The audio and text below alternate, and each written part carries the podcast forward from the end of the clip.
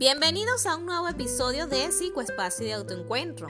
Estoy muy contenta de poder llegar a otros horizontes. Hoy nuevamente se adiciona un país más a esta aventura del podcast, que es Bolivia, y de escucharme atentamente lunes y jueves, hora 9 a.m. Venezuela. Que les habla Lisbeth Palencia, psicóloga y terapeuta psicosocial. Hoy 31 de enero, último día del primer mes del año, quiero hablar con ustedes sobre la necesidad de cariño que en ocasiones demandamos y puede llegar a ser tan asfixiante y tan malo para cualquier relación. Todos necesitamos cariños y cariño generalmente significa sabernos reconocidos, acogidos, aceptados.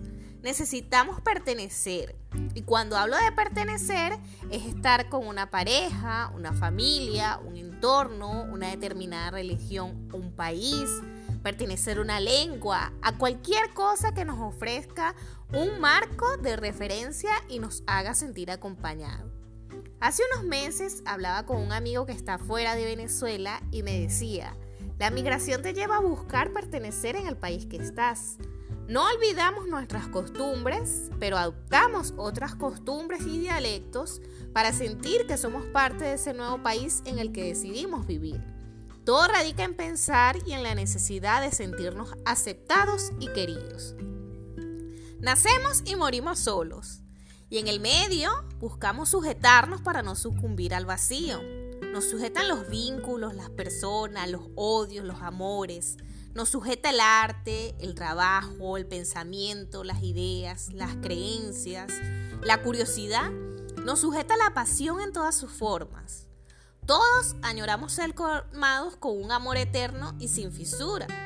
Buscamos un amor perfecto que no ha existido ni existirá jamás, porque la vida y el amor no deben ser perfectas. Siempre les he dicho que desde la imperfección, los errores, los fracasos, es de donde obtenemos los grandes aprendizajes. Cuando esperamos que la pareja venga a cubrir y a rellenar todo lo que a nosotros nos falta, es decir, esa necesidad de cariño que todos tenemos, se transforma en una exigencia desmesurada y asfixiante. Entonces lo que pudo ser un amor apasionado se convierte en zozobra. Lo que quería ser compañía se vuelve cárcel. Y la relación que estaba destinada a darnos de comer, de beber, nos oprime, nos asfixia y nos impide respirar. Y eso es un verdadero infierno para ambos.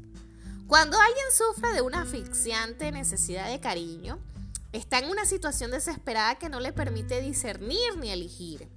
El episodio anterior sobre el chantaje emocional, que vale la cuña si todavía no lo has escuchado, te invito a hacerlo Mencionamos bastantes ejemplos sobre la vida de pareja y cómo el control, la mentira, los celos te llevan a vivir un tormento emocional.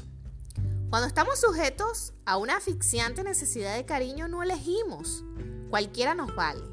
El primero que pasa por delante es el mejor candidato o candidata para iniciar una relación donde muchas veces no estamos preparados ni hemos sanado, pero desesperadamente no queremos estar solos. Tomamos muy poco en consideración a la otra persona, pues lo único que nos importa es que esa persona esté ahí. Cada quien busca calmar sus necesidades como buenamente puede. Y la relación de pareja debería ser un buen centro de abastecimiento. Lo cierto es que no siempre se consigue. En los comienzos del enamoramiento estamos convencidos de que al fin hemos encontrado al ser perfecto que colmará todos nuestros anhelos. Nunca más volveremos a tener miedo, frío, hambre ni calor. Nunca más volveremos a sentirnos solos ni a llorar. No volveremos a caernos, a equivocarnos ni a dudar. Seremos felices, bellos, nos sentiremos plenos y satisfechos. Poco a poco, la realidad irá mostrándonos sus dientes. Descubriremos que ese ser maravilloso de los comienzos no es más que otro ser humano, como tú, como yo, al que también le faltan un montón de cosas y que en ningún caso está obligado a satisfacer nuestras exigencias ni a colmar nuestras faltas. Insistimos y nos da por creer cosas como, si me quisiera de verdad me daría todo lo que yo necesito. Si me quisiera de verdad sería todo lo que yo espero de un compañero.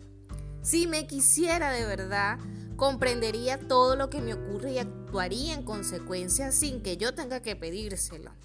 Si me quisiera de verdad, yo no estaría sufriendo. Si me quisiera de verdad, él no estaría triste ni preocupado, siempre se sentiría feliz. Si me quisiera de verdad, me leería el pensamiento. Grave error. Lo que sí es verdad es que las relaciones no funcionan así. La dinámica de pareja no debe asfixiar, ni mucho menos controlar y suponer. Resulta que a lo mejor te quiere, pero el pobre o la pobre no da más de sí. Hace tiempo dentro de mis pensamientos cuestionaba a un conocido sobre su relación de pareja con altas y bajas, llena de chantaje, control, mentiras. Hoy comprendo que sí hay amor, y es que debe haber amor para aguantar y sobrellevar los retos del día a día, pero cada uno ama a su manera. Es importante comprender que tu pareja a lo mejor te quiere mucho, pero no entiende lo que tú necesitas. Puede que te quiera y que él o ella necesite más cuidado y más atenciones que tú. O puede que te quiera muchísimo, que no pueda vivir sin ti. Y hago un paréntesis, pensar que no podemos vivir sin el otro es un apego súper patológico. Y ojo, no es nada sano. Pero suponiendo que te ama mucho, para que no sepa leer tus pensamientos porque no le dices abiertamente lo que esperas y quieres de esa persona que dices amar. Esa persona no debe suponer ni leerte. Es posible que esté muy enamorado de ti, pero que no obstante no esté dispuesto a renunciar a su libertad. O tal vez te quiere, pero se quiere mucho más a sí mismo y no tiene espacio para nada o para nadie que no sea él. En fin, que las combinaciones pueden ser infinitas. Lo importante es que en manos de cada quien está el decidir qué podemos tolerar y qué no, qué podemos aceptar y cuánto podemos perdonar o esperar. En eso consiste elegir pareja, es decir, alto y claro, esto sí y esto no. La vida de pareja no debe asfixiar, debe brindarte la seguridad para complementarse y aprender de los valores de cada uno. El exceso de todo tipo no es sano y aplica también para el amor. Algunos padres aman tanto a sus hijos que los sobreprotegen y terminan ocasionándole un daño mayor. Se ha visto también los niños con un juguete que adoran y terminan dañándolo por un mal uso. O como se ven en las comiquitas, el niño con los animales, el pollito que terminan matándolo por el abrazo asfixiante, quitándole la libertad. Hablar de las relaciones de pareja en definitiva son temas extensos. Te invito para que no te pierdas el episodio del día jueves y si me estás escuchando por aquí puedas compartir conmigo a través de mis redes sociales arroba espacio de autoencuentro por Instagram y Facebook con el mismo nombre. Quiero despedirme con la siguiente interrogante. ¿La pareja que tienes en estos momentos te complementa o te asfixia? Para consultas psicológicas no dejes de consultar el enlace de mi perfil y lo mejor de todo, no importa en qué parte del mundo te encuentres.